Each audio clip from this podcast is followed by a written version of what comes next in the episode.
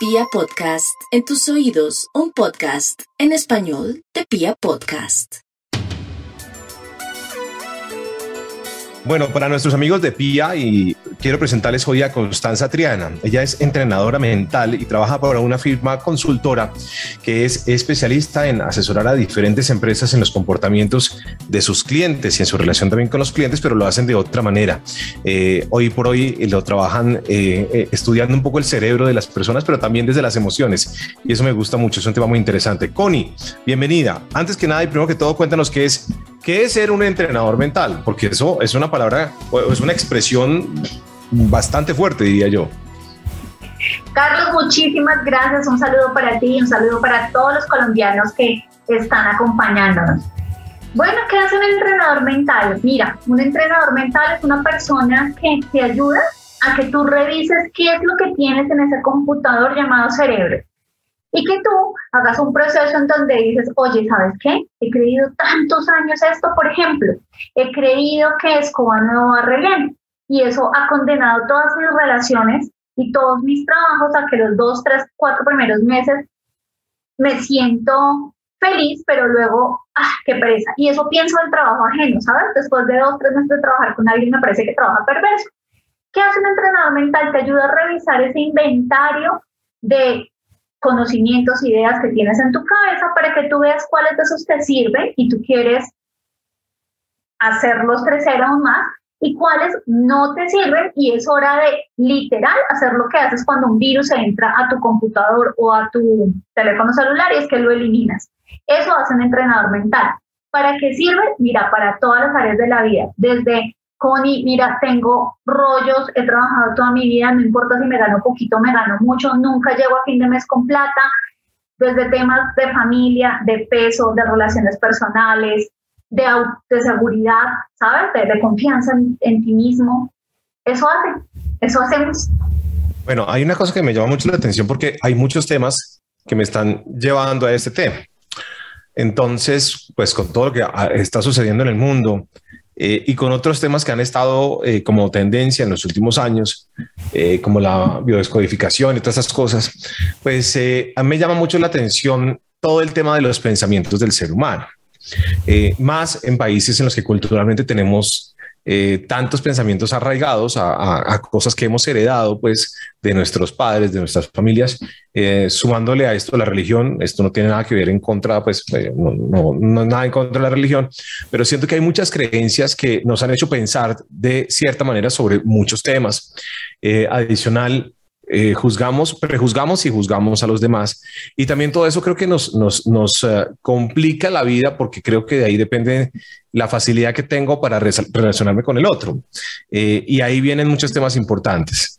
Entonces, la bioquímica del cerebro es posible cambiarla cuando yo cambio mis pensamientos y de esto que se habla ahora de hacer como mantras mentales y decir, hoy me va a ir bien, por, decir, por dar un ejemplo, hoy me va a ir bien, hoy nada me va a pasar, hoy mi compañero no me va a mirar feo, hoy me va a ir bien. ¿Es posible cambiar la bioquímica del cerebro a, raíz de estos de cambio, del cambio del pensamiento?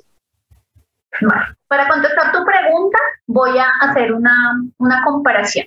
Imagine, por favor, que su cerebro es un computador. ¿Listo? La pregunta es, ¿Cómo usualmente llega información a su computador? Ah, porque usted instala un programa o porque usted baja una aplicación. Resulta que usted y yo tenemos, así como su equipo celular o su computador tiene una cantidad de programas o aplicaciones, su cerebro y el mío tiene esos programas. Para que usted lo pueda imaginar, lo que quiero que pienses es que son como cajitas, ¿sabes?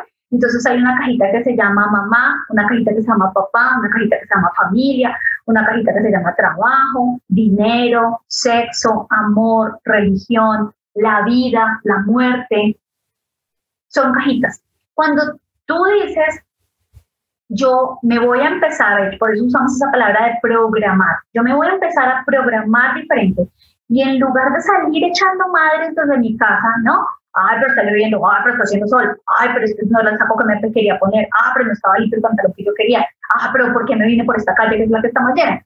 En lugar de hacer eso, voy a empezar a hablarme diferente. Y entonces voy a decir cosas como hoy me espera un gran día. La pregunta tuya es, ¿sirve o no sirve? Claro que sirve, porque tú qué hiciste esa mañana? A esa cajita que se llama ¿Cómo es la vida? Tú tenías dos opciones, lo dijo Albert Einstein. La, decisión más importante que un ser humano tiene que tomar es en dónde vive. Y pregúnteselo a usted en ese momento que está escuchando esta información.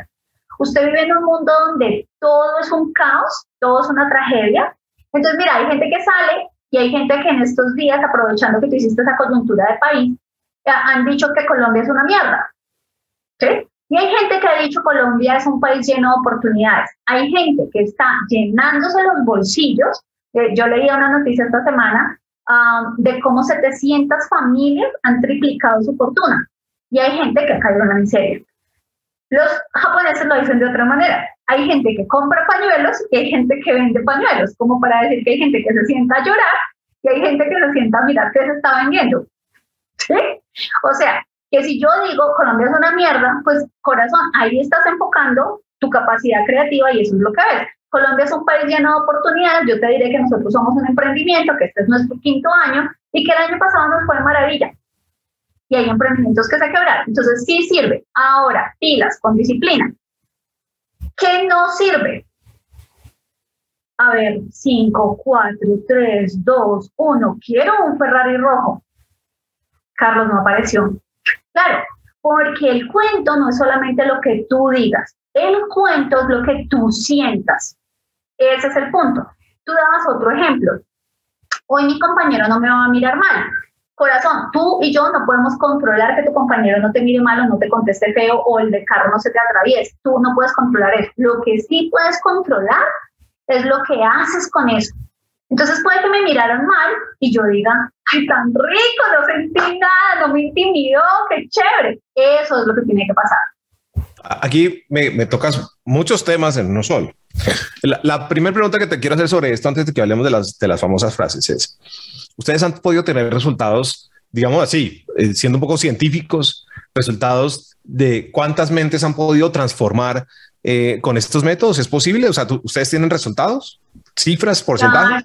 Claro, mira, yo, yo la primera, la manera más genuina y honesta que tengo de contestar tu pregunta es contándote mi historia. Yo, como tú, elegí el mundo del periodismo, así que estuve 20 años eh, hice radio, hice televisión, escribí para revistas, escribí para periódicos. Eh, mira cómo es interesante el mundo, ¿no? Porque se supone que una persona que estudia, yo estudié primero periodismo a nivel técnico y tecnológico, luego cuando tuve dinero pude profesionalizarme como comunicadora. Y te cuento la historia porque, porque es la historia de una mujer tímida, una mujer que ojalá me pusiera roja. Yo, yo no me ponía roja la carita como los seres humanos normales, yo me ponía roja el cuello, las manos, sudaba. Eh, y la gente decía, pero ¿para qué estudio comunicación, no? Pues, todavía toda tímida, ¿para usar, no? Sin embargo, yo sentía mucho amor por, por las letras y por escribir, fue por, por, esa razón por la que entré a este mundo. Eh, yo un gran dolor en mi corazón, yo duré muchos años sin superar la pérdida de mi papá. Mm. Y crecí, crecí, Carlos, lo, lo cuento porque sé que hay mucha gente que puede estar oyendo esto y se puede identificar. Colombia es un país donde muchos hemos perdido. Perdimos a nuestra familia por el conflicto armado, perdimos a nuestra familia en un accidente de auto, perdimos a nuestra familia en un atraco. Eh, y ese dolor va quedando ahí en el corazón. Yo decido empezar a estudiar PNL para entender cómo funciona el cerebro. Para quienes no sepan, PNL es programación neurolingüística, es una disciplina que enseña cómo programas las neuronas, que son las células del cerebro, y cómo el lenguaje, las palabras que usas tienen un impacto en tu comportamiento. Empiezo a estudiar PNL y empiezo a entender muchas cosas de mi comportamiento, por qué determinadas personas me intimidaban, por qué determinadas frases que usaba la gente me hacían sentir tan mal, por qué me castigaba tanto a mí misma Luego conozco el mundo del coaching y mm, esto es una cosa preciosa porque yo estudio año y medio para certificarme internacionalmente como coach. Y en uno de los módulos, quien fue mi mentora, con quien siempre estaré muy agradecida, uno de los tantos, William Sánchez, empieza a hacer un ejercicio conmigo y me dice, tienes que pasar al frente. Y, pasar al frente implicaba que 20 compañeros míos iban a saber mi tema con la muerte de mi papá, con lujo de detalles. Yo hago el proceso y yo no te estoy diciendo mentira. Hora y media después de esa sesión, hora y media dura la sesión, yo superé en esa hora y media lo que no había sido capaz de superar en años. Eso que sentí, eso que vi, me hizo pensar en el momento más cúspide de mi carrera, cuando estaba en una de las principales agencias de este país, cuando me había ganado tres premios de periodismo, cuando tenía el mejor salario de mi vida, decir, ¿saben qué? Me voy a ir de este mundo del periodismo y voy a dedicarme a eso. Sabiendo pilas que me tocaba empezar de ceros, que ya no era una niña, bueno, todas esas taras mentales, ¿no? Eh, así que yo soy la primera en decirte, esto es una mente absolutamente eh, transformada por el poder que tiene aprender a saber cómo, cómo, cómo usa tu cerebro y qué hace un entrenador mental. Y en este tiempo, imagínate, nosotros llevamos, hemos tenido el placer de estar en más de 60 compañías. Nuestros grupos más pequeños han sido 20 personas, nuestros grupos más grandes han sido de 600 o 1000 personas. Y ahí tengo un montón de testimonios de gente que cuenta, esto me ha funcionado. Muy bien, pero ¿cómo funciona esto? Es decir, a ver, eh, rápidamente yo te pregunto, no, no quiero que entremos mucho en detalle de eso, pero lo que quiero es mostrarle a la audiencia cómo funciona. Es decir, ustedes entrenan a la gente a partir de estas cosas que, que vienen sucediendo hace unos años y, y, con todo respeto hay coach de coach, ¿no? Hay gente que también es muy charlatana, pero, pero también hay, hay, ¿cómo funciona esto? A partir de esto de que te sientas y te dicen, tú puedes, puedes cambiarlo, tú puedes ser grande, no sé qué, ta, ta, ta, ta, levántate temprano, léete un libro, haz ejercicio, ra, ra, si no, no eres exitoso, todas estas cosas. O cómo funciona particularmente esto, porque pues cambiar el, cómo cambiamos el pensamiento y el cerebro, digamos, igual el comportamiento cerebral eh, del ser humano fácil y rápido.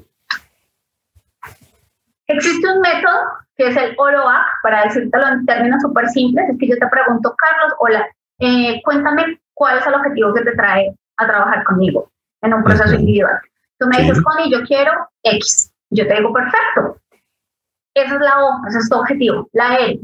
¿Qué pasa, Carlos? ¿Cuál es tu realidad? O sea, tú quieres llegar allá, ¿Cuál es tu realidad? No, Connie, yo no tengo tiempo, yo no tengo plata, yo no tengo, no tengo, no tengo, no tengo, porque todos nos contamos una historia y no tengo.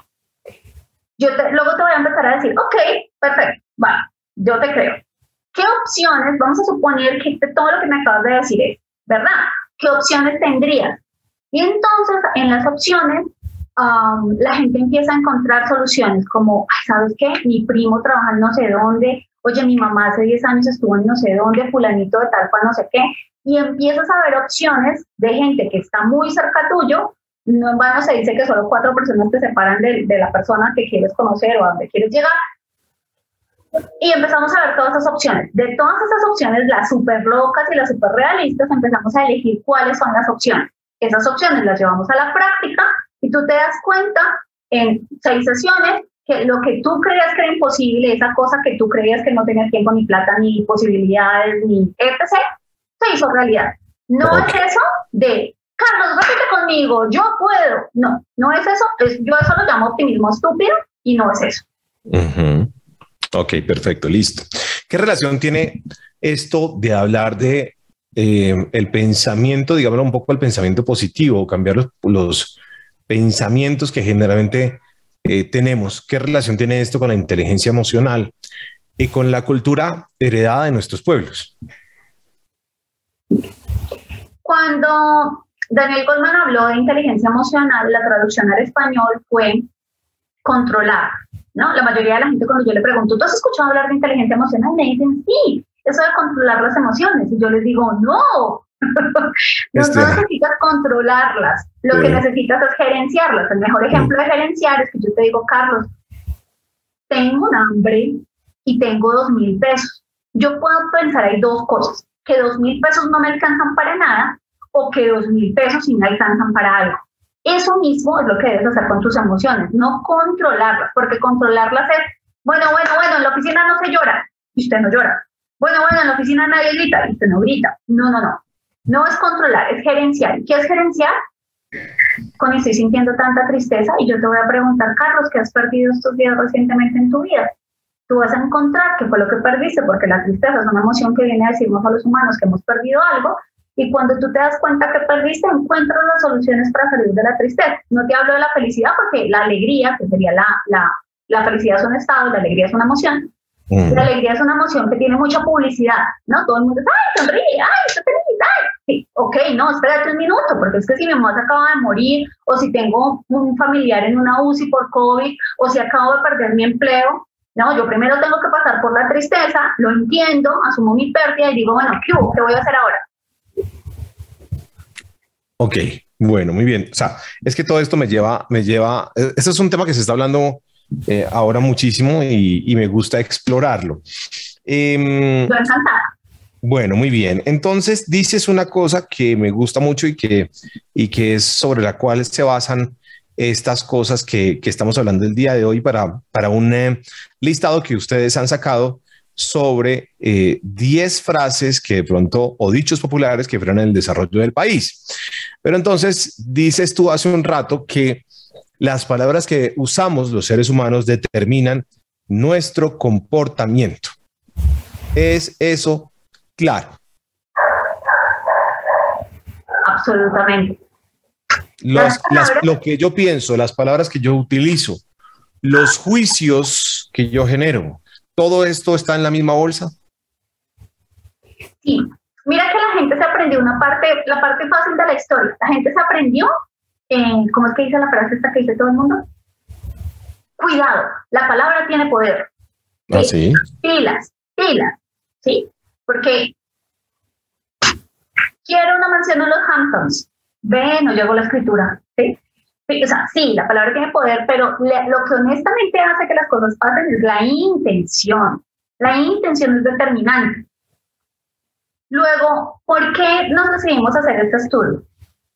Porque cuando tú y yo estábamos en el colegio aprendimos que como que las palabras son descriptivas. Entonces, ¿qué es esto? Ah, es un muñeco de peluche y es un mico. Ok, pero resulta que el lenguaje, las palabras no solamente describen, las palabras construyen una realidad.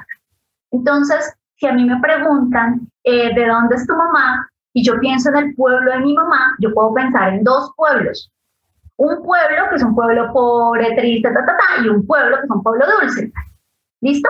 Eso mismo pasa con nuestro estudio. ¿Qué dijimos? Oiga, la gente ya sabe hasta la saciedad Colombia es un país pobre, Colombia es un país con desempleo, Colombia es un país desigual. Ok, nadie lo va a negar, no se trata de volverse tonto y decir que eso no existe. Sí existe, pero también existe la otra parte de la historia. En la otra parte de la historia somos creadores del primer marcapasos en el mundo, somos el segundo país más biodiverso y hoy día que la industria de la banca digital, lo que llaman fintech, ha crecido exponencialmente, Colombia es el tercer país más fuerte de la región. Así que yo me puedo enfocar en ver esa realidad y ahí buscar soluciones para mí, mi desarrollo, mi crecimiento, mi felicidad. Muy bien.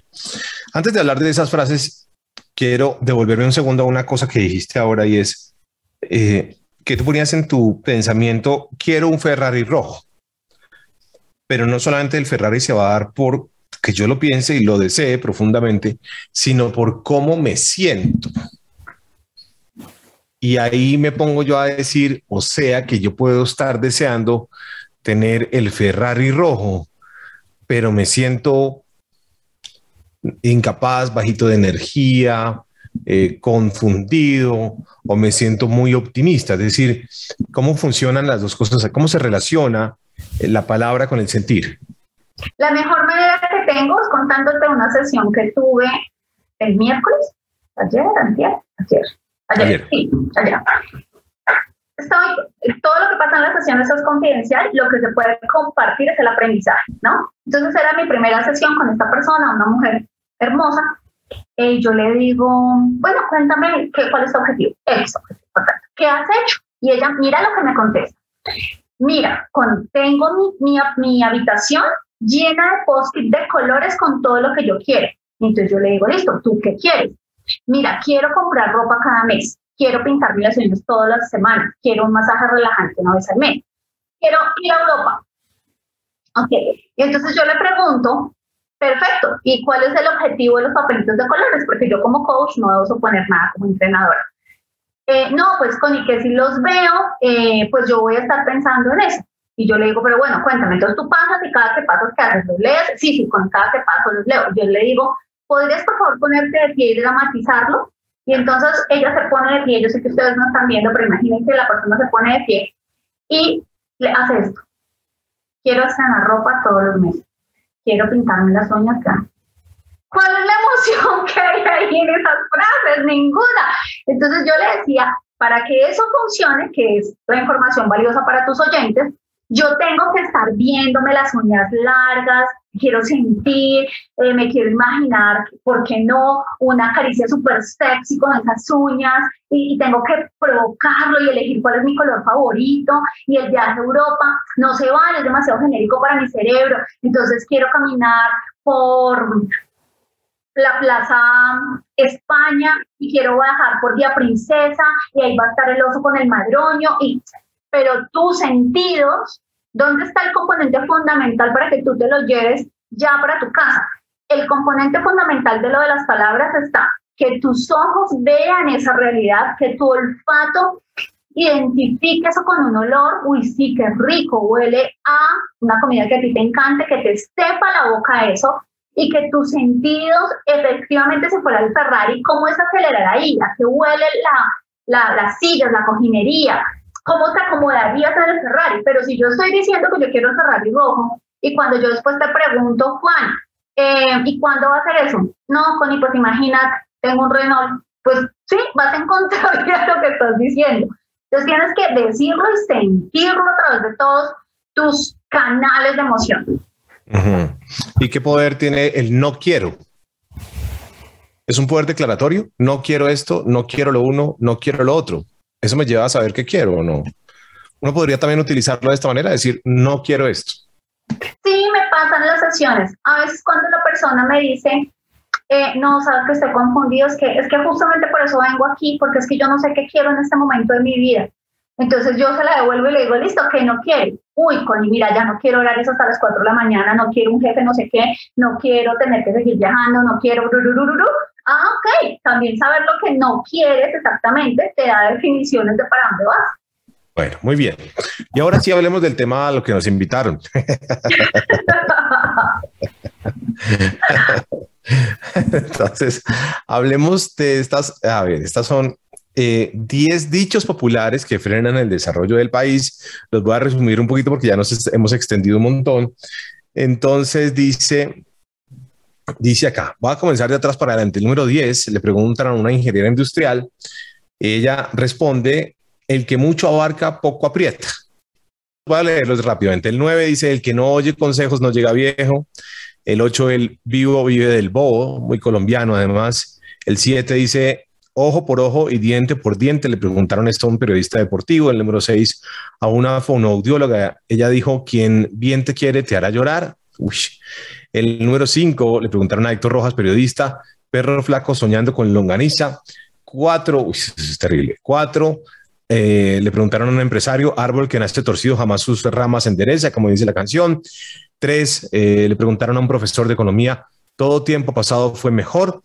Eh, en el segundo lugar, un estudiante de los Andes, todo niño trae el pan debajo del brazo, una frase que me llama mucho la atención. Y en el lugar número uno, le preguntaron a una estratega en marketing digital y dice, loro viejo no aprende a hablar. Muy bien, Carlos. Y esos son los días que les voy a contar, eh, bueno, a ti y a todos los oyentes el, por qué.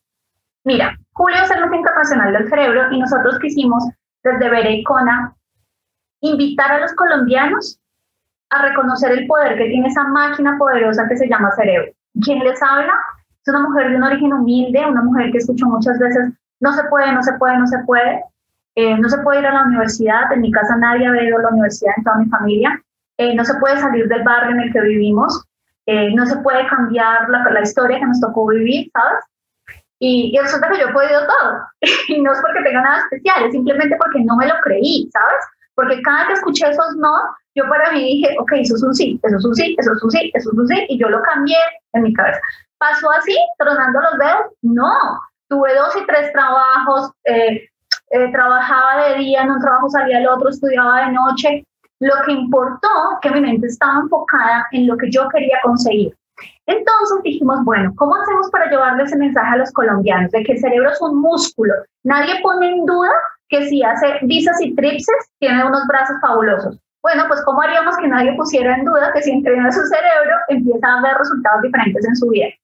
Y descubrimos que Colombia es un país muy dicharachero, ¿no? Donde están los dichos, los refranes, las expresiones. Y empezamos a preguntarle a gente que tiene unas trayectorias profesionales, todos esos que tú leíste, gente con trayectorias profesionales impecables. Oiga, pregunta número uno, ¿usted en su profesión se ha encontrado con que alguien para justificar lo que hace le sale con un dicho popular? Y todos, sí, sí, sí, no hubo una sola persona que dijera que no.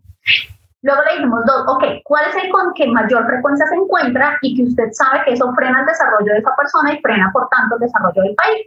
Y encontramos esos que tú dijiste ahí. Tres que yo creo que a mí me llaman mucho la atención, eso del oro viejo no aprende a hablar. Yo les decía hace un ratito que este país en este momento está viviendo un auge de la banca digital.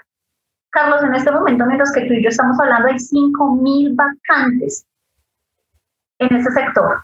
¿Y sabes la gente por qué no las toma? Porque les toca hacer un curso de programación. ¿Y sabes qué decía la chica que nos contó esto? Mira, entrevistó cientos de personas y me dicen, no, pero me toca hacer un curso. No, yo ya tengo 30. No, pero aprender programación, no, yo tengo 40. No, pero hacer eso, o sea, le acaban de decir su perfil es perfecto, no sé qué, le faltaría aprender esto y ya. No, pero a los 50, no, yo estudiando. Luego, ¿qué hay detrás de eso? No, doctora, dejemos así. Loro viejo no aprende a hablar. ¿Ves? ¿Ves lo, lo, frustrante que es? Así que la buena nueva, señoras y señores, es su cerebro no tiene fecha de vencimiento. Por favor, aprenda lo que quiera, pero aprenda más en este momento. Ese para mí fue, fue súper revelador. El del vivo vive del bobo, porque quisiera que todos nos pusiéramos la mano en el corazón y lo repensáramos. ¿Qué le estamos diciendo a la gente? Que el vivo, honestamente, es una persona que se aprovecha de los demás. Luego eso no se llama viveza, eso se llama corrupción. Y el bobo es una persona que confía. Luego no es bobo, es lo correcto. Lo correcto, Carlos, es que tú me dices con y préstame cinco mil pesos, yo te los presto porque tú me dijiste que me los ibas a pagar. Eso es lo correcto. Y los países crecen con confianza. Y mm, el de perro flaco soñando con longaniza, que me hizo mucha, o sea, uno se sonríe, pero mira la perversidad que tiene detrás del dicho, ¿no? Y es, tal vez me identifico porque yo soñaba en grande cuando era chiquita. Y me decían, ajá, y yo quería salir en televisión y quería escribir en un periódico y quería hacer todo lo que hice y me dijeron que no era posible. Papá, mamá, hermana mayor, profesor del colegio, amigo, cuando usted a alguien le cuente un sueño, dígale, sí, hermano, claro, ¿qué, ¿qué va a ser primero? Venga, pongámosle fecha a eso, ¿por dónde va a empezar? Pero por favor nunca digan, ah, claro, sigan soñando, mijita, que como es gratis. No, porque cuando yo confieso un sueño, yo estoy en un estado emocional alto. Y cuando una persona que para mí es importante, mi mamá, mi papá, el sacerdote, eh, el policía, el maestro, me dice eso y me mira con esa cara de incredulidad, deja una huella emocional en mí. Ahora, pila, ¿se va a frustrar por eso y no lo va a poder hacer? No, usted sí puede, no, no, tampoco se va a meter cuentas en la cabeza. Pero lo que sí es cierto es que deberíamos ser constructores y patrocinadores de sueños en lugar de ser destructores de sueños.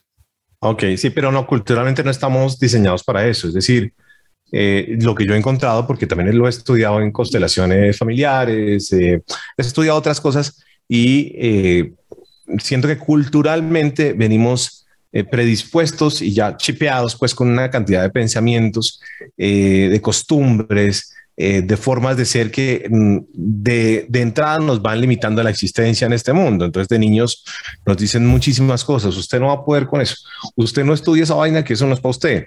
Entonces fíjate cómo, cómo, cómo desde allí viene un proceso que, que solo, solo quienes logran identificarlo, solo aquellos quienes tienen la oportunidad de un día o porque llegó a un estado de conciencia muy profundo o porque tuvo la oportunidad de, no sé, de, contactarse con alguien que iba más allá adelante en el pensamiento, pues tiene la oportunidad de cambiar todas estas cosas. Pero culturalmente siento que, que nos afecta mucho todas estas frases y todo esto que tú dices. Pero me alegra mucho de, de poder em, empatizar con estas cosas porque eh, he sido también un promotor del buen pensamiento en medio de días difíciles, todos tenemos momentos difíciles, todos tenemos historias, todos tenemos una historia. Eh, y, no sabemos a veces cómo ni siquiera cómo nos levantamos de muchas de ellas, pero, pero es bonito saber que, que a veces el pensamiento, mientras más sano lo mantengamos y mientras más positivo lo tengamos, pues hombre, es muy bonito. Ahora se le ha hecho mucha crítica también al pensamiento positivo, entonces está eh, mal eh, sobrepensar de manera positiva porque entonces estamos desconociendo la realidad del país y todo aquello que está sucediendo. Yo discuto un poco con eso porque porque eh, si algo no le podemos quitar al otro es la ilusión, como tú misma lo dices, de contarnos los sueños. También está, es, muy cultural también y vuelvo a lo mismo, de, no querer compartir los sueños del otro, de ser egoístas y todo ese tipo de cosas. Entonces, digamos que en esto, en este punto empatizo mucho y, y hace parte no solamente de una filosofía de, empresa a la cual trabajo, sino una filosofía personal. Y ahí empatizamos bastante. Espero que esta charla, pues hombre, tenga unos efectos muy importantes y que, y que llegue a los oídos y, y al pensamiento de muchas personas que, que ojalá eh, les cale bastante esta charla que hemos tenido el día de hoy con, con Connie. Muchas gracias, Connie. Carlos, gracias a ti, gracias a ti por la oportunidad, gracias a ti por, por esta forma tan amorosa de recibirme. La verdad que que, fue una charla muy del corazón y, y, quisiera despedirme diciéndole a la gente eso. Yo eh, no les estoy hablando de un mundo de fantasía, pero de lo que sí les estoy hablando es de que frente a la realidad, porque la realidad es lo que hay, frente a eso tú puedes volverlo un no o puedes volverlo un sí. Te doy un ejemplo claro. Hay mujeres que me dicen, no, Connie, pero es que yo ya tengo tres hijos, o sea, mis sueños a la basura porque yo tengo tres hijos. Y yo les digo, venga, cambiémosle el orden a la frase. Porque yo tengo tres hijos, es que voy a hacer mi sueño realidad. No, pero es que en este país que me tocó vivir, cambia la frase. Porque nací aquí, es que voy a hacer mi sueño realidad. Lo que te quiero decir con esto es que frente a lo que hay, uno tiene dos opciones. Decide que su vida está absolutamente escrita o uno coge un espero que se llama pensamiento y uno con la otra mano hace acciones que lo lleven a escribir la historia que uno quiere escribir. Maravilloso. Finalmente, Connie, no sé si te puedo pedir un favor, a ver si me va mal con esto o me hundo. Em, última, una frase ahí para que charlemos sobre esa frase. Y ya para despedirnos, ¿todos los hombres son iguales? Todos los hombres son maravillosos, todos los hombres son hermosos, todos los hombres son, son una oportunidad de acercarnos al amor. Muchas gracias, Connie. Muy amable. A ti. Muchísimas gracias.